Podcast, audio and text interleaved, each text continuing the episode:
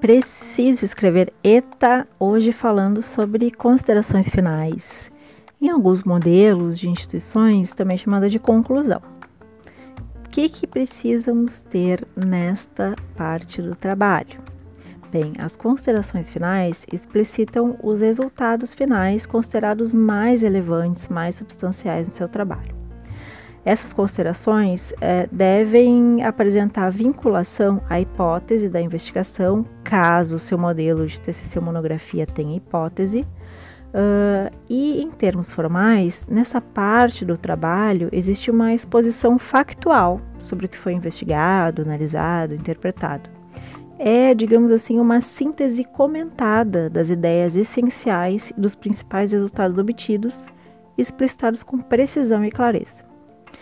Quando a gente está redigindo essa parte do trabalho, os problemas que ficaram sem solução precisam ser apontados, dificuldades, impedimentos, para que no futuro eles possam ser sanados e esse tema possa ser estudado de maneira mais adequada por outras pessoas.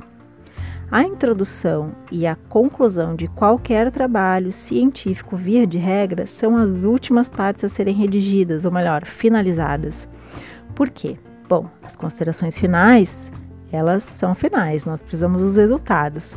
Mas depois que a gente redige as considerações finais, fica a dica: é sempre bom dar uma espiadinha lá no capítulo 1 e ver se não precisa de nenhum ajuste.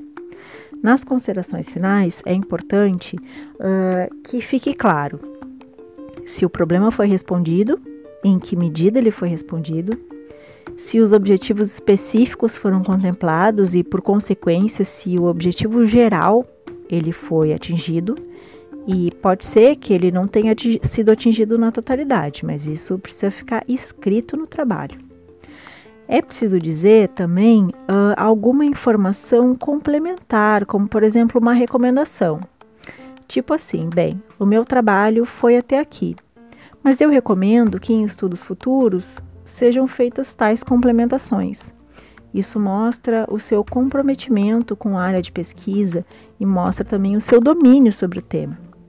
Lembrando, eu, particularmente, chamo de considerações finais do trabalho não de conclusão, porque um trabalho de TCC e de monografia ele nunca está terminado.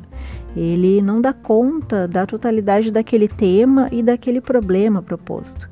Ele é uma contribuição, mais uma pecinha do quebra-cabeça dessa área de estudos que você se propõe a investigar. Então, é importante que nessas considerações finais, além de reconhecer as suas limitações e dificuldades, você encerre o seu trabalho fazendo recomendações para trabalhos futuros. Esse foi mais um episódio de Preciso Escrever ETA, que hoje falou sobre considerações finais.